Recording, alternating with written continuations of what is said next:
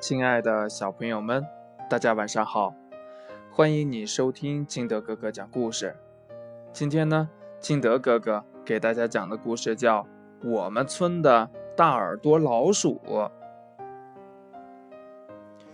我们村呢，距离城市比较远，是一个偏僻的村子。城里面那些新奇的东西，我们这里都没有，像什么手机呀。平板电脑啊，这些我们这里都没有。村里呢，只有一个小卖部，就卖一些盐呀、火柴呀之类的日用品，副食品也有，像什么冰糖呀、饼干呀，但是品种很少。这一天呢，小卖部进了三箱面包，里边还夹着肉脯干的那种面包，你吃过没有？嗯，就是这种了。小村的人呢传开了，大家争着来买。小店门口排起了长长的队伍。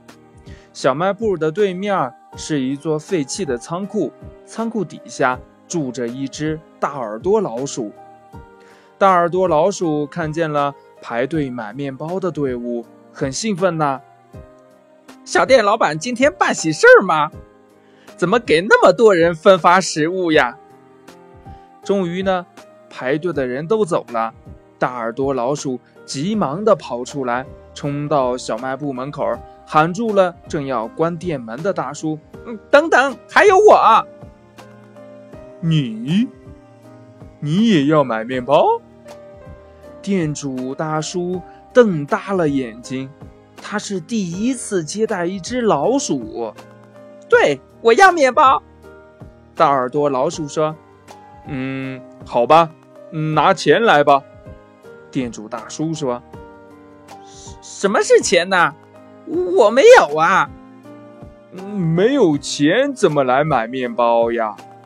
店主大叔是又好气又好笑。“我没有钱，那请您告诉我，嗯，怎样才能有钱呢？”嗯，拿自己的东西去卖，比如自己种出的粮食呀，这样的话就能卖到钱的。嗯，或者呢，你帮人家干活儿，别人会支付你工钱。我没有什么东西可卖呀。大耳朵老鼠有点沮丧。嗯，不过您需要人干活吗？我帮您干活可以吗？店主大叔想了想说。嗯，行吧。我昨天从地里收回了两袋花生，里边呢夹杂着土克拉、小石子儿等杂物。你帮我把杂物捡干净吧。店主大叔把两袋花生倒在竹席上，大耳朵老鼠呢马上干了起来。几个小时后，花生里的杂物全部捡掉了。店主大叔很高兴呀。我的眼睛不好，如果我自己捡呀，还真够呛的。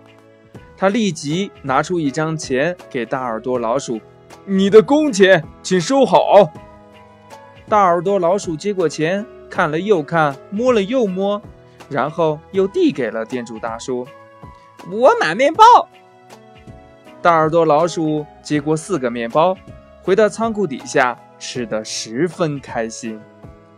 这第二天呢，大耳朵老鼠又来到了小店门口，问店主大叔：“您这里还有我能干的活吗？”“嗯，怎么你的面包这么快就吃完了？”“没有，我想挣些钱攒着，以后要买东西就有钱了。”“哦，看来呀，你真是一只聪明勤劳的老鼠。”我这边暂时没有活让你干了，不过我的邻居可能有。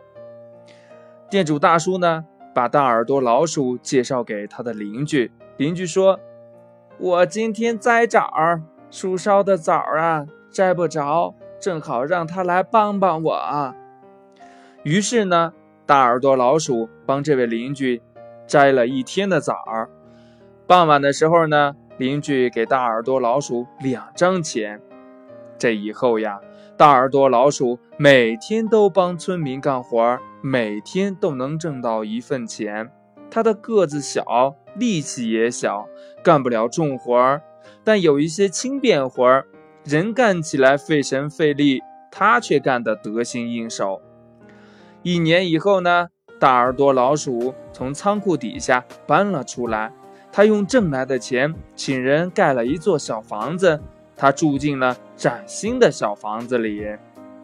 亲爱的小朋友们，如果有一天你来我们村旅游，呃啊，对我们村也没有什么旅游景点，哎，反正不管是因为什么吧，只要你来到我们村，看到一只大耳朵老鼠正和村民们一起干活儿、一起聊天，甚至一起吃东西，你可千万不要惊讶，我们呀早就习以为常了。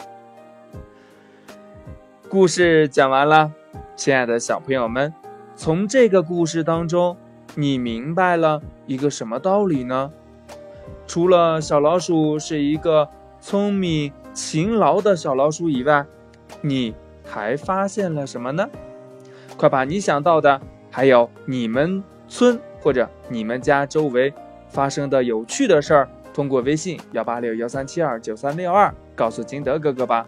喜欢金德哥哥故事的，也可以下载喜马拉雅，关注金德哥哥。今天的节目。就到这里，亲爱的小朋友们，我们明天见，拜拜。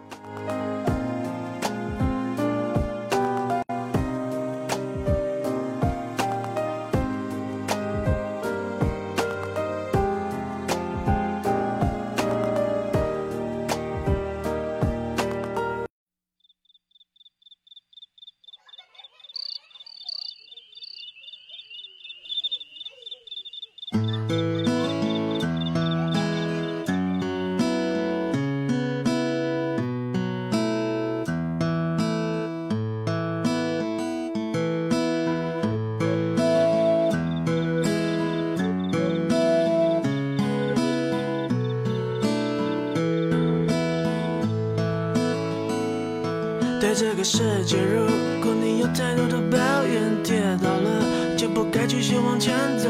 为什么人要这么的脆弱堕落？请你打开电视看看，多少人为生命在努力，勇敢的走下去。我们是不是该知足，珍惜一切，